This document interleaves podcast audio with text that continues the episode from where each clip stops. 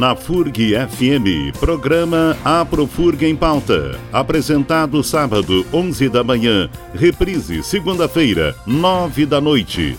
Produzido na sede da Profurg Campos Carreiros, seção sindical do Andes Sindicato Nacional. Bom dia, está no ar a Profurg em Pauta, sábado 8 de junho, 11 da manhã, reprise segunda-feira, 10 de junho, 9 da noite. Participam no programa os professores Eduardo Fornec, Cristiano Engelke e a professora Márcia Umpierre. A produção é do jornalista Diego Balinhas. Professor Cristiano Engelke, tudo bem? Bom dia. Bom dia, boa tarde, boa noite, Oliveira, Márcia, Eduardo, Diego e quem nos ouve nesse momento, seja na FURG FM, seja no Spotify.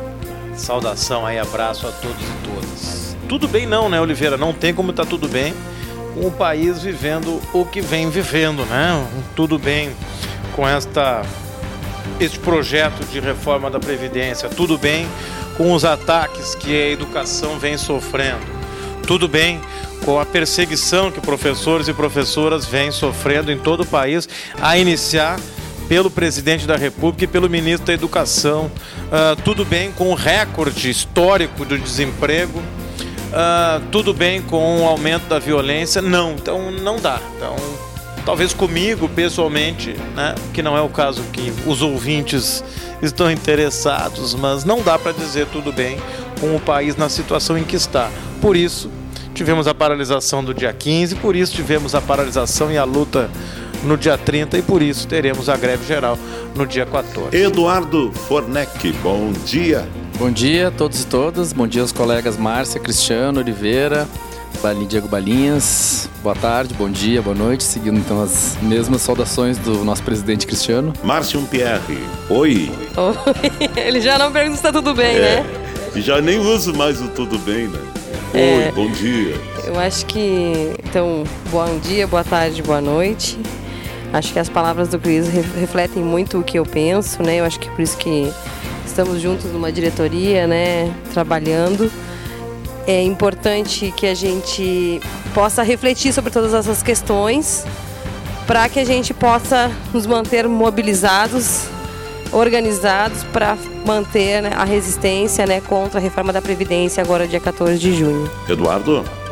Então, só reforçando, né, acabei dando, cumprimentando os ouvintes e os colegas e acabei de acabei esquecendo, né, do que é muito importante, reforçando o que o colega Cristiano falou, né, se tudo bem, se a gente olha aí para o cenário, né, de, de vários atropelamentos dos direitos uh, trabalhistas, reforma da Previdência, ataque, né, a educação, ao orçamento das universidades, não só das universidades, né, da educação como um todo. E ainda a gente vê aí, né, uma, um esforço aí uh, deste governo aí, né, na sua equipe toda hoje, né, disposta a apresentar um grande projeto, né, para o Brasil, que é de que é de mudar, né, a lei de trânsito sobre a validade da carteira de motorista, né, como se isso, né, resguardado a sua importância, como se isso efetivamente fosse necessário frente a essas, esse cenário bastante complicado, né, e difícil que nós vivemos, né? Esse cenário complicado, professor Cristiano, antes de entrarmos na avaliação é, do dia 30 de maio, é, você usou a expressão é, sobre tudo bem, mas não está tudo bem. Foi uma eleição que elegeu o atual governo sectária e o que mais nos impressiona é que esse sectarismo continua. Porque num regime democrático é muito natural, passada a eleição, passada toda aquela disputa entre adversários políticos, que reine uma razoável, um, uma razoável paz, um razoável pacto social para tocar o país na, nas suas dificuldades. Né? Realmente, Oliveira, que nós temos nessa eleição e agora, né, período, os primeiros seis meses deste governo, é o acirramento do ódio, eu diria, sendo um pouco mais analítico, o acirramento do antagonismo político que nós temos no país, né? É, reforçado né, por este discurso de ódio que foi vencedor, que se coloca muito mais como a destruição de uma proposta uh, genericamente dita de esquerda e com ódio a partir disso, com um discurso de ódio e de violência, de exclusão social, de uh, uh, contrário à democracia, entre tantos outros elementos aí que está para fazer uma lista enorme. Então, que só faz aumentar este antagonismo, isto é, a política sendo percebida não como uma, uma uma lógica que se dá, uma relação que se dá entre adversários que competem, mas sim entre inimigos que combatem. É uma lógica diferente, é essa que nós temos no momento. O que é diferente do que tínhamos anteriormente, que poderíamos dizer de um, um pacto social-democrata, se é que podemos falar nesses termos, e nós temos agora é justamente um acirramento da disputa política, o que é diferente, mas não é, é, é surpreendente, faz parte da, do, do processo político essa disputa entre lados antagônicos e é o que nós vemos nesse momento. O que chama atenção, Oliveira, Márcia, Eduardo, o Diego e nossos e nossas ouvintes é além da deste antagonismo duas características. Primeiro, que principalmente pelo lado do governo, ele é alimentado em cima de um ódio. Isso é muito preocupante, né? A ideia de destruir o outro. E outra coisa, além de ser fundamentado num ódio, é um ódio fundamentado em cima da mentira e da desinformação, que muitos né, vão chamar de fake news, eu prefiro chamar de mentira mesmo, ou como quem, quem, quem trabalha nessa área de comunicação, quem pesquisa essa área, está preferindo chamar de desinformação. Então é preocupante que a mesma estratégia utilizada para a eleição seja mantida na, como estratégia de governo, o que legitima a mentira como uma prática recorrente. Então é bem preocupante e serve aí já os ataques, como exemplo, os ataques à própria categoria né, dos professores e professoras, ou contra aí as universidades e institutos federais. É justamente a prática recorrente da, da desinformação e da mentira descarada, deslavada contra a, categoria docente, contra a educação e contra o Brasil como um todo, contra a democracia. Então segue esta frequência de mentiras né, sem nenhum pudor, sem nenhuma preocupação, como uma prática do atual governo. Continua repercutindo, Eduardo e Márcia, a última declaração, a última entrevista do presidente da Câmara Federal, o Rodrigo Maia, para o jornal O Globo, nas últimas horas, em que ele falou que o presidente tem apenas um projeto, que é o da reforma da Previdência, e que ela, por si só, não vai é, alavancar né, a retomada do desenvolvimento do país, que precisa de uma agenda mais mais ampla, é, com obras de infraestrutura, obras públicas, é, incentivo à educação, é, combate à violência. Isso mesmo, Oliveira. Uh, a gente vê aí, passado esses seis primeiros meses, a gente vê uma completa falta de projeto para a nação, no sentido de recuperar a economia, de, né, de acabar com o desemprego, reduzir drasticamente o desemprego e, da mesma forma, de fomentar a educação, a saúde, né, ainda que a gente tenha a emenda constitucional 95 que limita os gastos, né, mesmo dentro deste limite, algumas medidas são possíveis. Né, e a gente não vê claramente nada sendo proposto por esse governo né, no sentido de reduzir os danos dessa crise. E mais recentemente a gente vê aí, né, com a proposta da reforma da previdência e a a, a, o corte nos orçamentos das universidades, a gente vê justamente esse acirramento e as pessoas começam, aparentemente, né, os cidadãos uh, cidadãs começam a perceber que é muito grave esta falta de programa, por um lado, e por outro, os cortes justamente nesses serviços básicos, incluindo a reforma da Previdência. Então é muito grave, a gente vê isso hoje né, se desdobrando no 15 de maio, né, chamado então né, pelos sindicatos da educação, né, pela CNTE, onde aparentemente né, muitos, além da comunidade acadêmica, pais, amigos, enfim, de estudantes, professores técnicos, foram para as ruas. Né, existe uma avaliação aí de em torno de um milhão de pessoas na rua, né, de algumas estimativas, justamente para defender, basicamente, né, a educação e reverter esses cortes por um lado e por outro é combater a reforma da Previdência, né, assim como também o combate, né, ao cerceamento da liberdade de cátedra, da livre, né, da livre cátedra em sala de aula dos, dos docentes. Por um outro lado, a gente vê depois, logo em seguida, eu já estou fazendo uma avaliação, né, desses atos que aconteceram, uh, rapidamente. Dia 26 houve um chamamento aí de parte de setores da direita, né, do Brasil, uh, impulsionado pelo próprio governo, no sentido da defesa da sua falta de programa programa, né? E ainda que seja democrático, né? E é legítimo que cada um possa ir para a rua reivindicar suas pautas, cabe aqui uma reflexão que pauta é essa do dia 26? Defender o desemprego, defender a violência,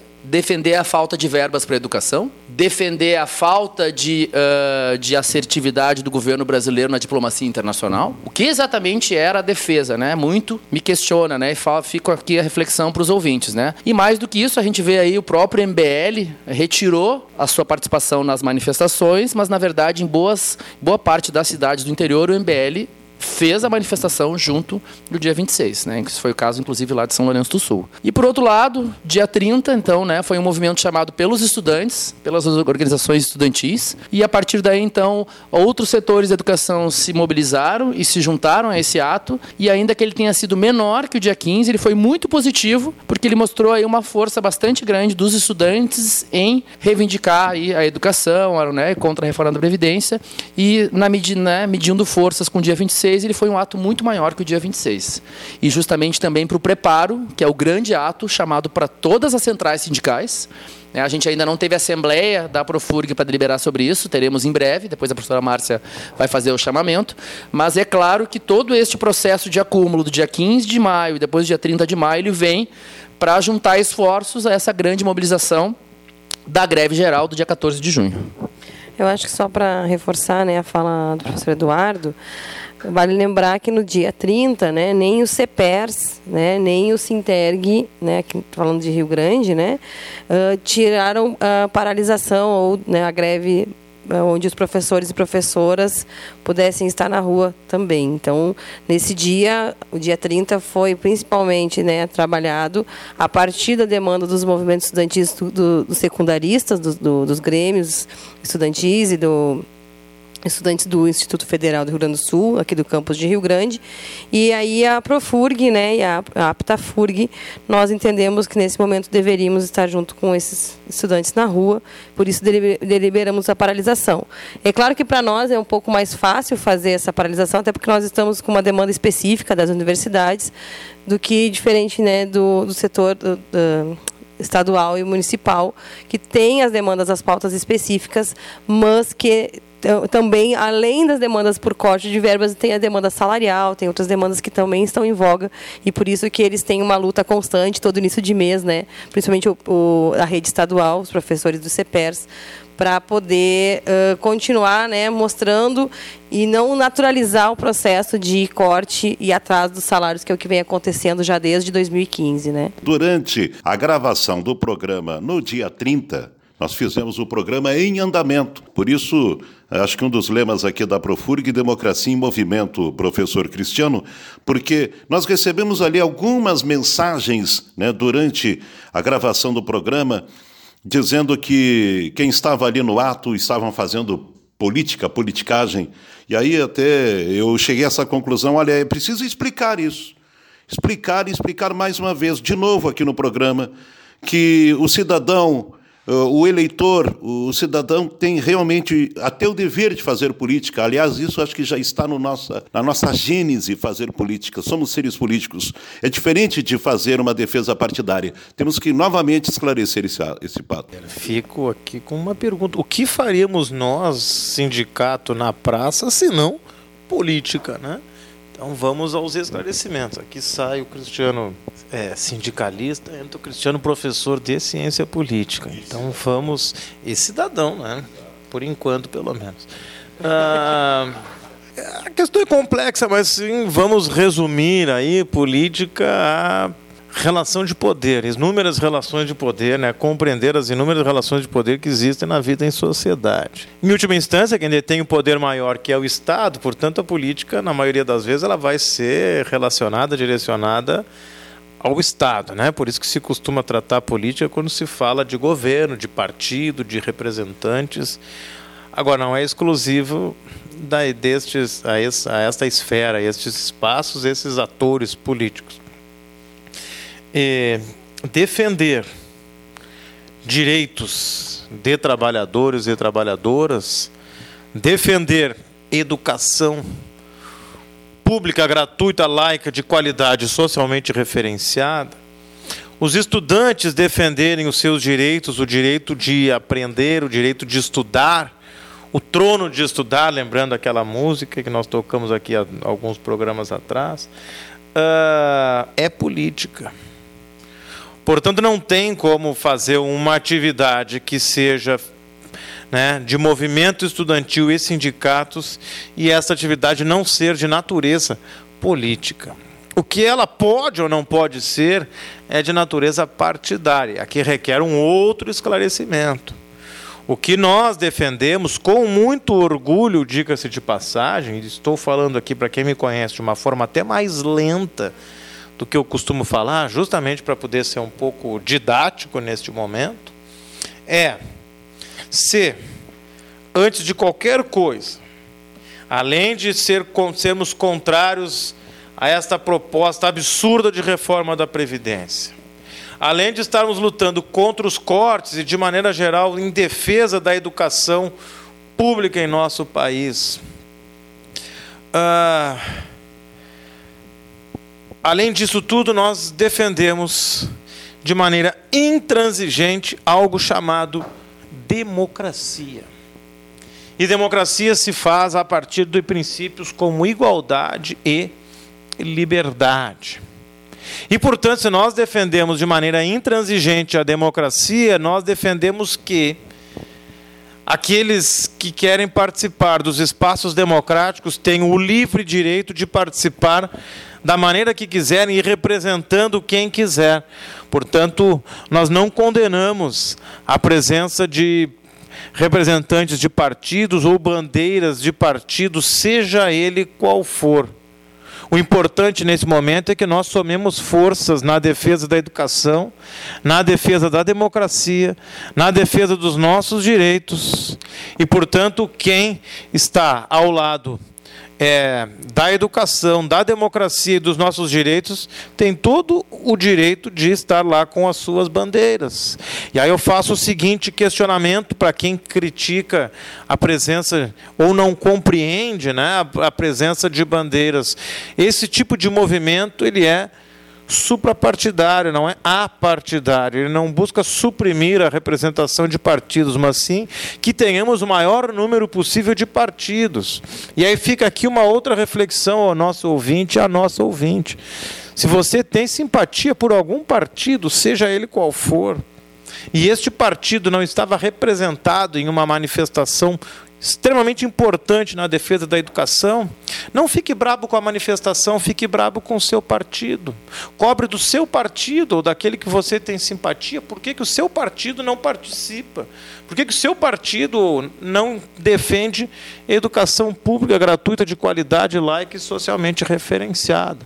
Portanto, defendemos e defenderemos a democracia. E ainda para fechar, já estou me estendendo na minha explicação, é importantíssimo, aliás, muito importante, né, termos claro que não há democracia sem a existência de partidos políticos, gostemos ou não.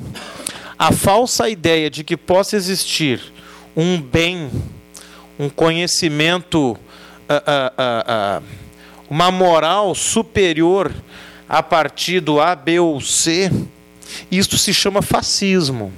A ideia de que os partidos são todos eles criminalizados e possa existir alguém ou um grupo que está acima dos partidos, acima do bem e do mal, era assim que se colocava Hitler, era assim que se colocava Mussolini, era assim que se colocava o Pinochet no Chile, era assim que se colocavam os, os, governos militares no Brasil. E é justamente contra isto que nós lutamos neste momento. Então, nós lutamos é pelo fortalecimento dos partidos e pelo fortalecimento da democracia, e não a criminalização dos partidos e o enfraquecimento da democracia. A democracia se faz com partidos fortes e com a participação da sociedade, e não o contrário disso, que é como muitas vezes as pessoas defendem. Na sua linha de raciocínio, ainda a questão da escola, da escola sem partido, acho que o, o a denominação está errada.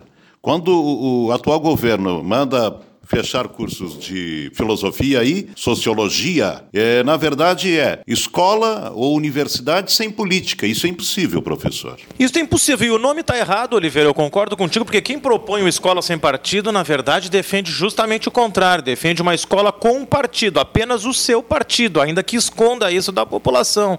Quem defende escola com, sem partido, defende, na verdade, a escola que tenha um único partido. E que este partido seja liberal, conservador, excludente, preconceituoso, homofóbico e machista. E racista. Este é o partido que é possível estar dentro da sala de aula, disfarçado de neutro e sem ideologia, o que também é impossível. Não existe ser humano sem ideologia e sem lado. Quem nos ouve nesse momento é um pouco, não, Cristiano, eu não tenho lado, eu não tenho ideologia. Aí eu passo, peço aqui que faça uma reflexão.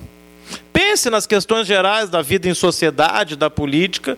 Qual é o seu pensamento? Será que é neutro? Não, não é. Pense, pense, faça, né, reforço aí de o senhor, a senhora fazer essa, essa reflexão.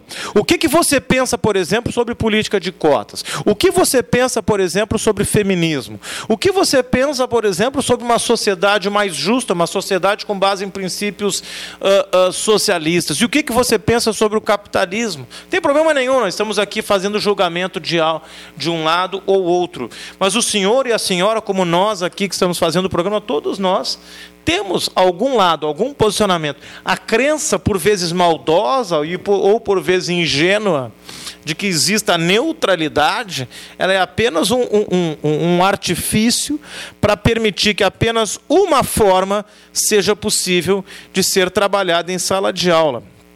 Quando se diz que teremos um ambiente livre de ideologia, este ambiente significa que ele terá apenas uma única ideologia, aquela que muitas vezes não é percebida como tal. Aliás, todo o discurso ele é ideológico.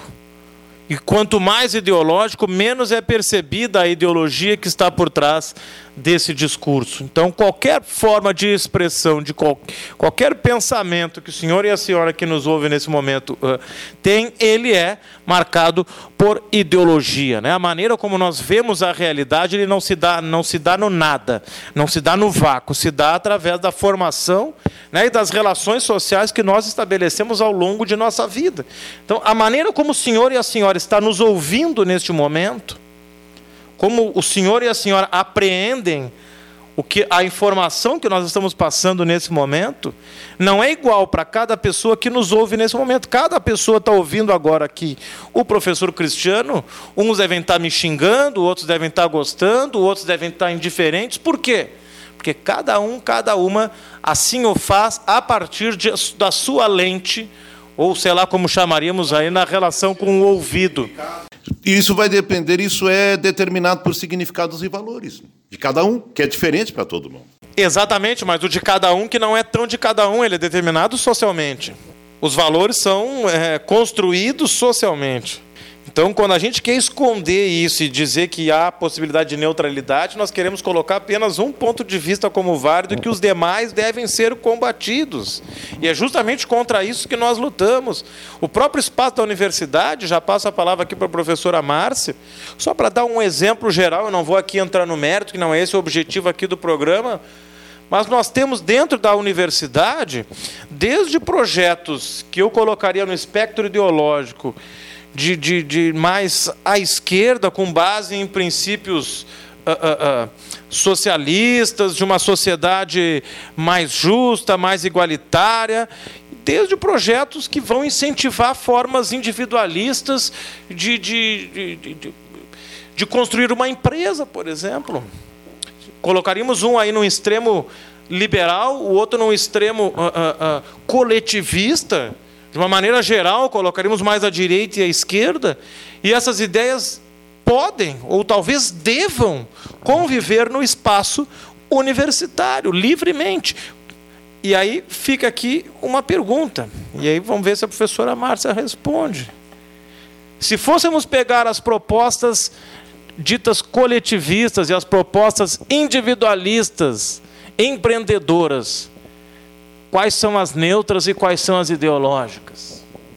Márcio. Uia! que pergunta difícil.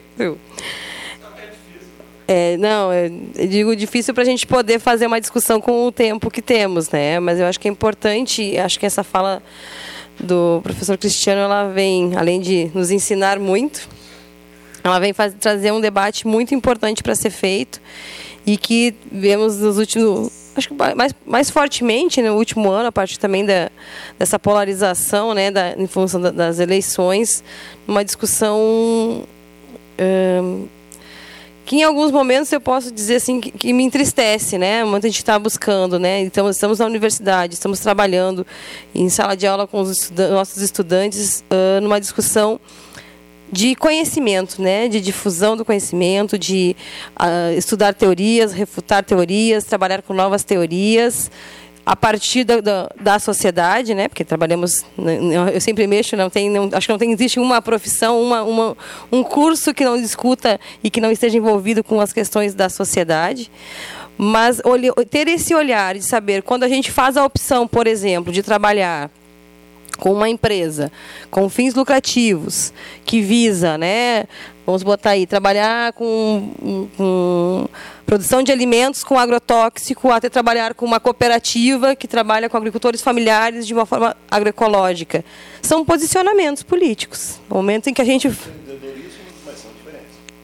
a gente vai discutir, podemos discutir também a questão do empreendedorismo, mas é, porque quando a gente está trabalhando com, com, com eh, empreendimentos coletivos, né, cooperativas, muitas vezes não vem com, com processo efetivo da gente uh, uh, vamos construir coletivamente para ganhar dinheiro. Não necessariamente. A gente vai poder discutir, trabalhar coletivamente para viver bem coletivamente e no bem-estar onde eu estou bem e o meu companheiro que está na sua outra propriedade rural também está bem. A gente consegue ter condições para se para existir, né? É verdade, nem é subsistir, né? Para existir com uma com qualidade de vida. E aí é uma opção política, sim. No momento em que eu decido não produzir com agrotóxico e produzir de forma agroecológica, também é uma decisão decisão política. Então, nesses momentos em que a gente fala que não há neutralidade, é um momento que a gente tem que fazer escolhas. E essas escolhas que parecem ser individuais, elas são construídas a partir de um contexto social em que a gente, está, que a gente vive.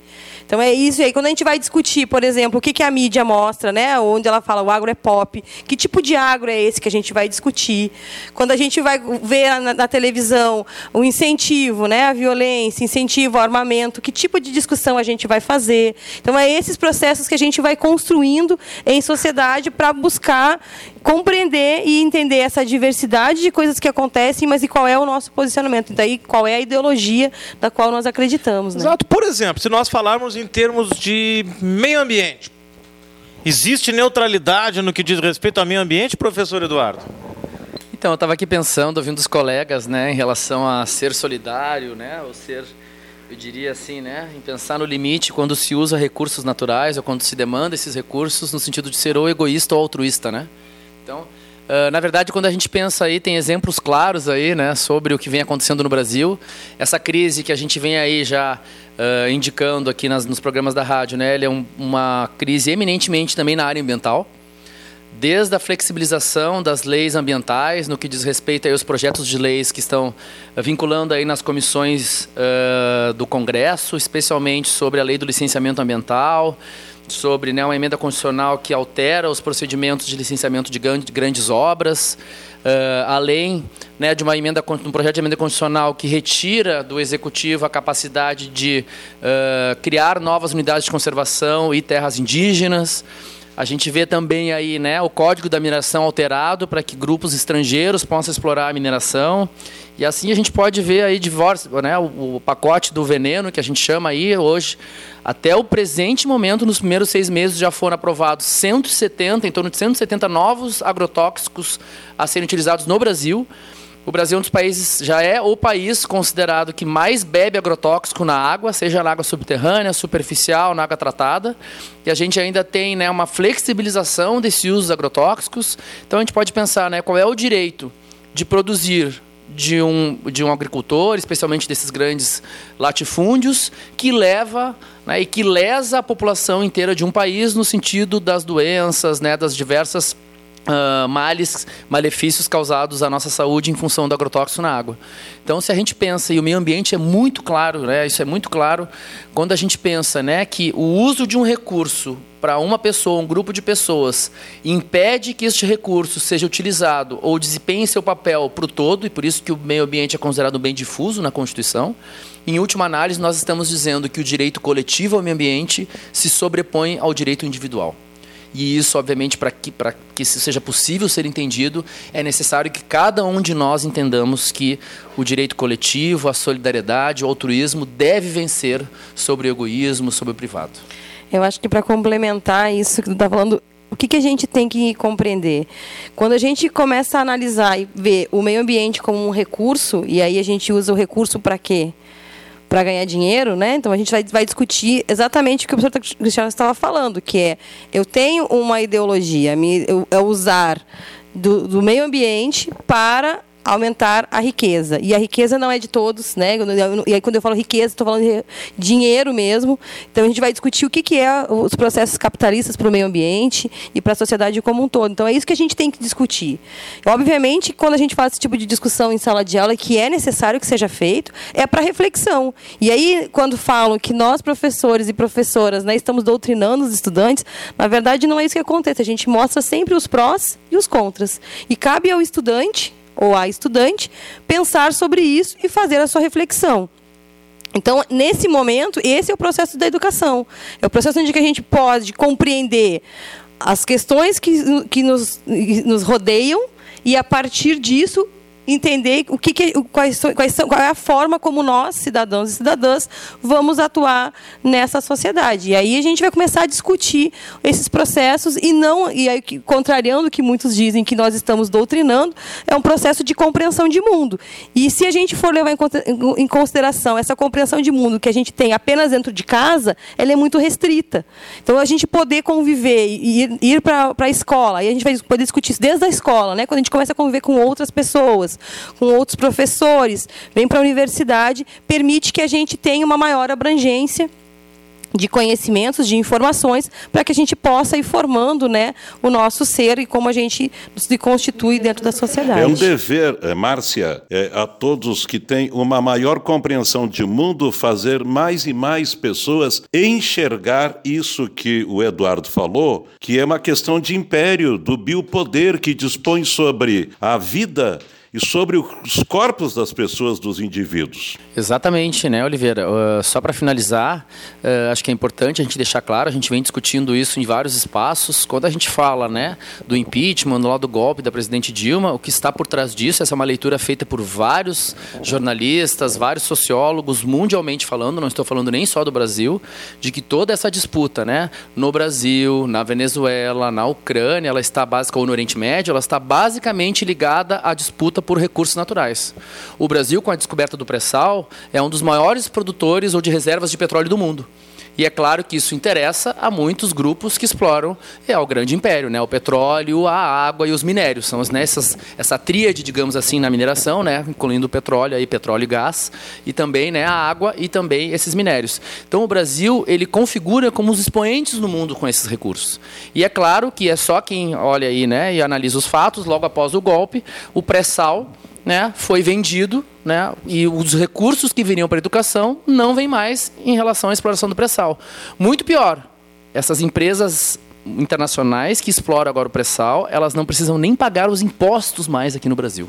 Ou seja, né, é uma entrega total dos recursos junto com a exploração de minérios. Né, aí posso falar de nióbio, pode falar de ferro gusa, podemos falar de metais pesados, enfim, né, uma, uma gama de, de minérios aí sendo cada vez mais reivindicados por esses grupos internacionais aqui no Brasil, isso não é só no Brasil, na América Latina como um todo, e junto aí a disputa pela água em alguns países mais localizados. Muito bem, o Oliveira falou aí, né, de, de, de biopoder, entrou, não é? O Oliveira entrando com seu lado, digamos, Foucaultiano aqui no, no, no, no Aprofurga em Pauta. Eu lembro aí que o, o programa está indo ao ar agora no fim de semana. Na segunda-feira, o programa Pluriverso vai tratar justamente da relação entre corpo e sociedade. Já faço um, um, uma propaganda aí do programa Pluriverso na segunda-feira, às 15 horas.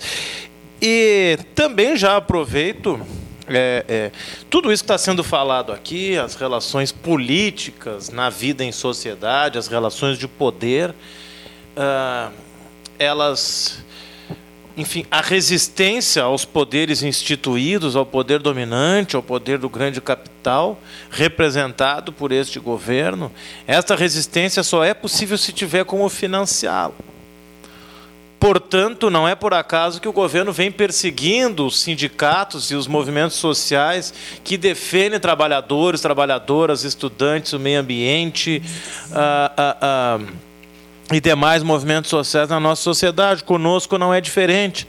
O nosso, nosso sindicalizado, a nossa sindicalizada já sabe né, o quanto a MP 873 nos ataca, nos prejudica né, que é impedir o desconto em folha da contribuição voluntária. Nós não trabalhamos e somos contrários ao imposto sindical, contribuição voluntária no, eh, né, descontada em folha, que nós conseguimos manter via liminar e o governo agora, neste mês de junho, descumprindo uma decisão liminar, não fez o repasse. Por isso, aproveito o Aprofurg em pauta para reforçar né, a solicitação a todos e todas que fazem parte da Profurg que busquem fazer a, a, o recadastramento como forma de autorizar outras formas de pagamento desta contribuição voluntária que não seja mais o desconto em folha. Isso é muito importante para que possamos continuar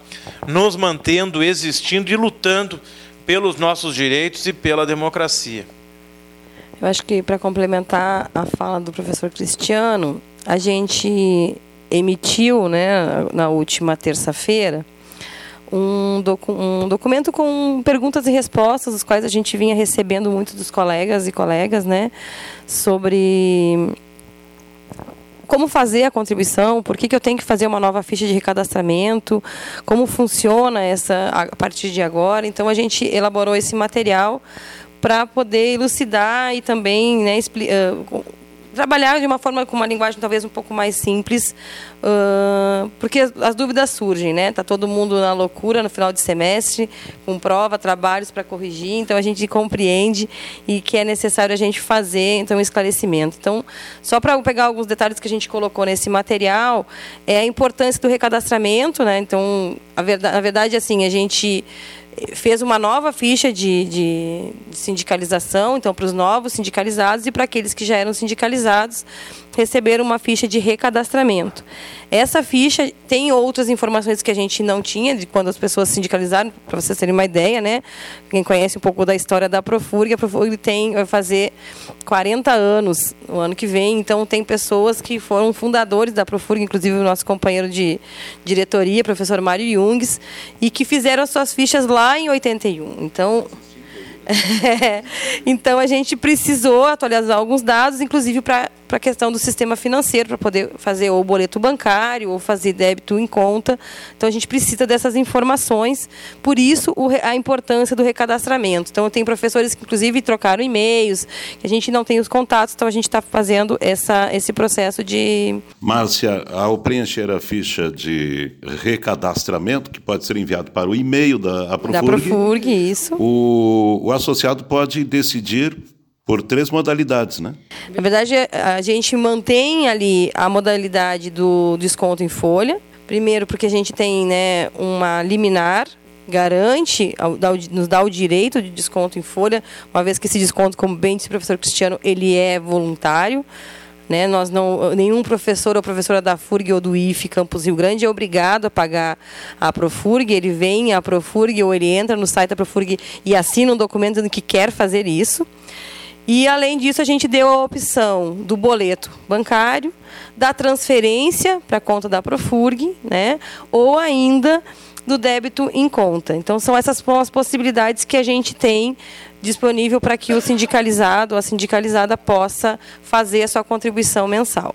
O que, que aconteceu? Então, para ficar alguns que já queriam, quando a gente começou a, a, a emitir os, os, materiais ainda em maio, quando a gente verificou que, sem, que não constava no nosso contra-cheque o desconto, começaram a nos questionar como faria. A gente sempre esperou, disse para todo mundo esperar que em junho, assim que a gente verificasse, confirmasse, né, que o desconto não seria feito, e que a gente não recebesse o recurso na Profurg, que a gente iria soltar uma nova informação. Então é esse que a gente está soltando, né, que soltou essa semana onde aqueles professores e professoras que tiverem conta no Banco do Brasil, a nossa ideia é que possa fazer a transferência para a conta da Profurg, que isso não tem custo bancário nenhum.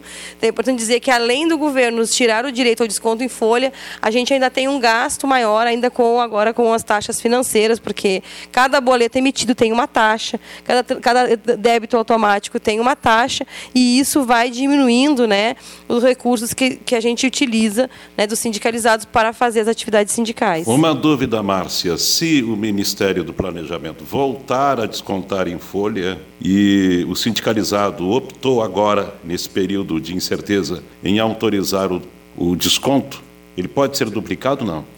Não. Não vai ser duplicado. Então, a gente tem, teve, inclusive teve o cuidado para deste próprio mês do, do, que saiu no contra-cheque de maio foi nos questionado né, da possibilidade de fazer o desconto duplicado já na folha de junho, que a gente recebe no início de julho, e nós compreendemos que não, não é papel, nós não estamos aqui né, efetivamente para ganhar dinheiro a partir do, do, do, das contribuições dos sindicalizados e que essa contribuição ela, ela é voluntária.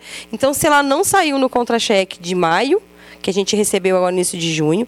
Cabe ao sindicalizado, à sindicalizada, verificar a melhor forma de fazer o pagamento da contribuição e no mês de junho, né, contra-cheque de junho que a gente recebe no, no início de julho, se constar no contra-cheque, não, é, não necessita né, fazer a contribuição ou via transferência ou via boleto. Então é importante, a, gente, a nossa ideia, né, pra, mais para frente, é começar a estruturar o sistema de boleto ou de transferência para a gente cada vez menos depender do desconto em folha, até para a gente pensar em autonomia financeira mesmo, né?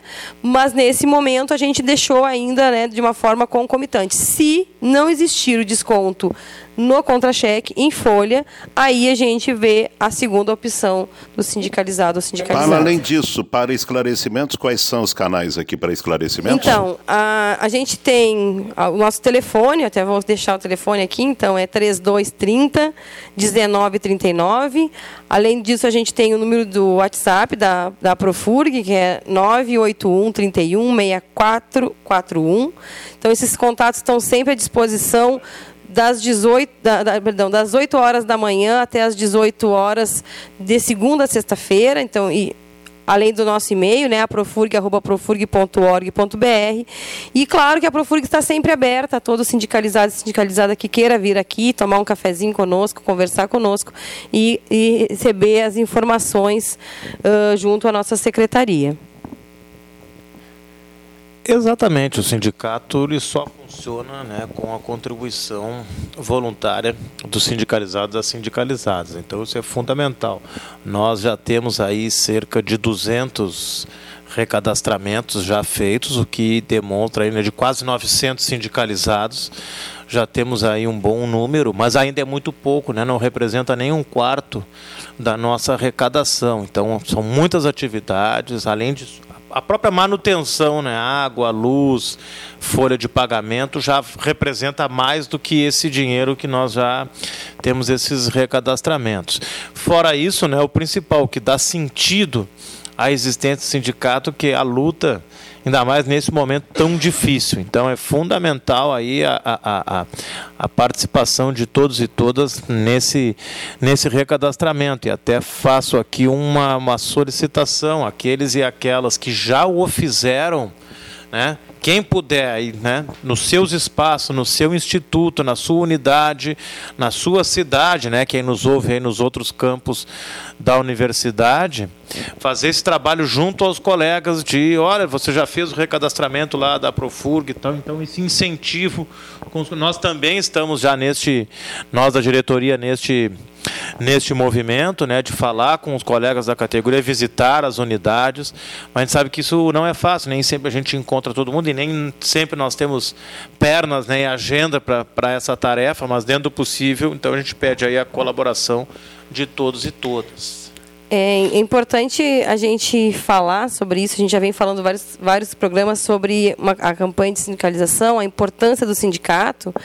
E pra, claro que para nós, professores e professoras, né, uh, servidores públicos federais, isso é um pouco mais confortável no momento que a gente tenha, né, tem a estabilidade, a gente tem, tem sindicatos já com uma longa história, sindicatos atuantes, né, para falar sobre a importância do sindicato.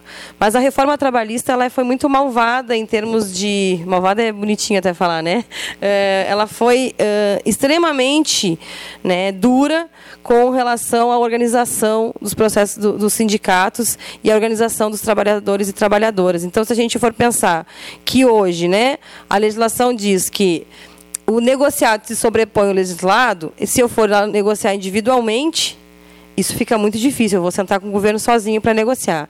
Mas se eu for negociar no coletivo, eu vou ter mais força. E onde é que a gente negocia com o governo, no nosso caso, que somos servidores públicos federais, por meio dos sindicatos? Então, mais do que nunca, né, o papel e a força dos sindicatos tem que ser trabalhado e tem que ser tem, tem que estar em voga nesse momento. Então a gente convida também aos professores e professoras, tanto da FURG quanto do IFE RS Campus Rio Grande, que ainda não são sindicalizados, que venham conversar conosco, que venham, venham tirar suas dúvidas e que se sindicalizem para que a gente possa cada vez mais ter mais força e continuar atuando em defesa tanto da universidade quanto do Instituto Federal, da nossa carreira, do nosso salário, das nossas condições de trabalho. Tópicos da pauta do programa, e o programa já está chegando ao final. Oliveira, só antes dos tópicos, faltou aí a questão do uso dos espaços, a nova política do uso dos espaços, que ficará para o próximo programa. Então fica aqui atenção, não temos mais tempo, né? Nós foi aprovado, foi tirado dentro de uma comissão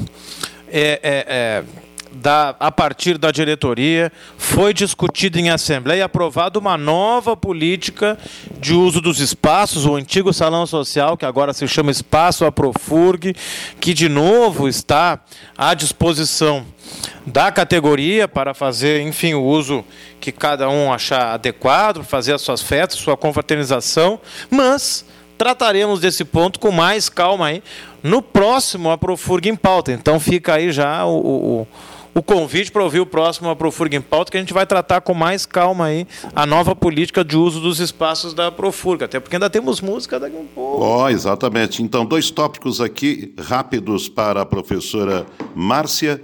Assembleia do dia 11 e a greve geral do dia 14 de junho. Então, é, já fazer o convite, né? A gente já está com o edital na rua da greve geral, da desculpa, da Assembleia do dia 11 do 6, na próxima terça-feira, às 13 horas e 30 minutos, aqui na sede da Profurg, com a pauta da greve geral. É nessa Assembleia que nós vamos deliberar, né, pela adesão ou não da greve geral. Então, a gente convida a categoria de professores e professoras da FURG e do IFE para comparecer à Assembleia para a gente poder fazer a deliberação sobre a greve geral do dia 14 de junho. Muito obrigado, Márcia. Até a semana que vem. Eu que agradeço. Até a semana que vem. Considerações finais, Eduardo Fornec. Então, só faço o, o reforço o convite e a importância de participar dessa assembleia do dia 11, agora chamada pela colega Márcia às 13h30, a 1h30 da tarde, primeira chamada, para que a gente consiga organizar e discutir efetivamente qual o papel do nosso sindicato nesse dia 14 de junho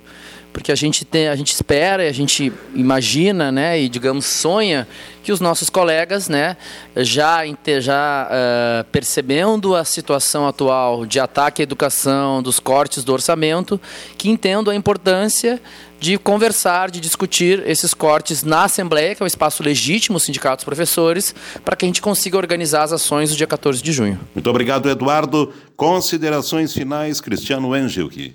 Hoje só reforçando né, o que a Márcia e o Eduardo já falaram, né, a importância de nós estarmos é, organizados nesse momento, unidos nesse momento, na defesa da universidade, na defesa da educação, na defesa dos nossos direitos. Por isso, é, reforço aqui né, o convite para participação na Assembleia no dia 11, terça-feira, a partir das 13h30, aqui na sede da Profurg, para decidir sobre a nossa participação na greve geral do dia 14 de junho, greve que promete aí parar o país. Cristiano Angel, que você fica encarregado de escolher uma música. Sim. E sempre uma música carregada de significado. Muito bem, então a música do programa é Los Idiotas, da banda porto-riquenha KG13. Espero que os nossos ouvintes e as nossas ouvintes gostem. Muito obrigado. Algunos nacen idiotas, otros aprenden a hacerlo, otros se hacen los idiotas y tratan de convencernos. Puedes pensar lo que quieras, hoy no te salva la aritmética. Todo el mundo tiene un porcentaje de idiotez en su genética. Para separarnos con la arrogancia de que en el mundo somos el centro, mejor unificarnos con el idiota que todos llevamos adentro. Cristóbal Colón descubrió América por pura coincidencia. Por eso para ser idiota se requiere La idiotez tiene sus puntos a favor. Es la única enfermedad en donde el enfermo no sufre, excepto todos a su alrededor. Hacer buenas preguntas ayuda a que no sea contagiosa. La idiotez es colectiva cuando nadie se cuestiona las cosas. Esta enfermedad no te permite mentir porque se te nota.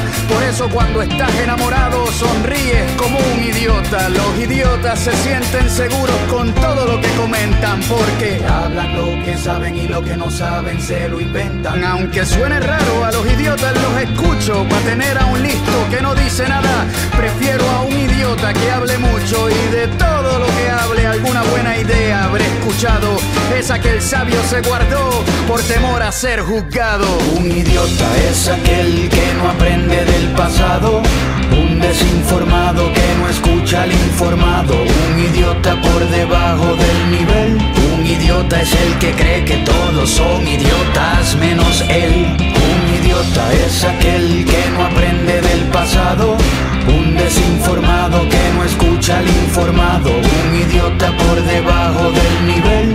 Un idiota es el que cree que todos son idiotas menos él.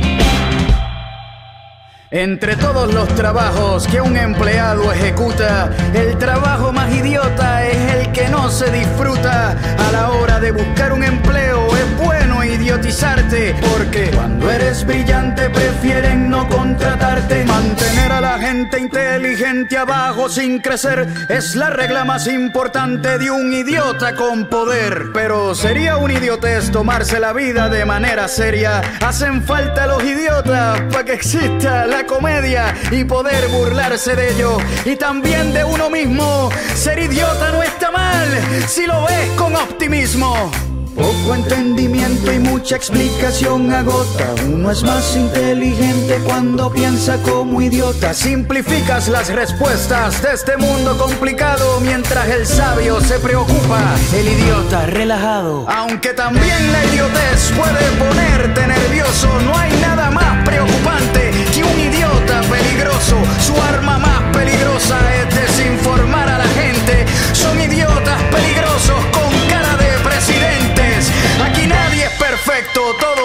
cometemos errores. Hace falta ser idiotas para aprender a ser mejores. Un idiota es aquel que no aprende del pasado. Un desinformado que no escucha al informado. Un idiota por debajo del nivel. Un idiota es el que cree que todos son idiotas menos él. Un idiota es aquel que no aprende del pasado. Desinformado que no escucha al informado. Un idiota por debajo del nivel. Un idiota es el que cree que todos son idiotas menos él. Un idiota es aquel que no aprende del pasado. Un desinformado que no escucha al informado. Un idiota por debajo del nivel. Un idiota es el que cree que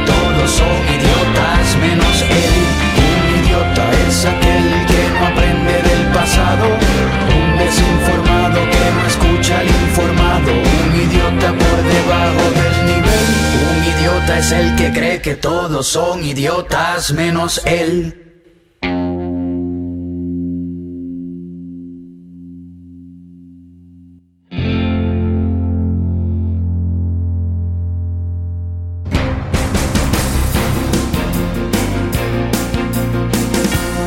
Na FURG FM, programa Aprofurg em Pauta. Apresentado sábado, 11 da manhã. Reprise, segunda-feira, 9 da noite. Produzido na sede da Profurg Campos Carreiros, seção sindical do Anti Sindicato Nacional.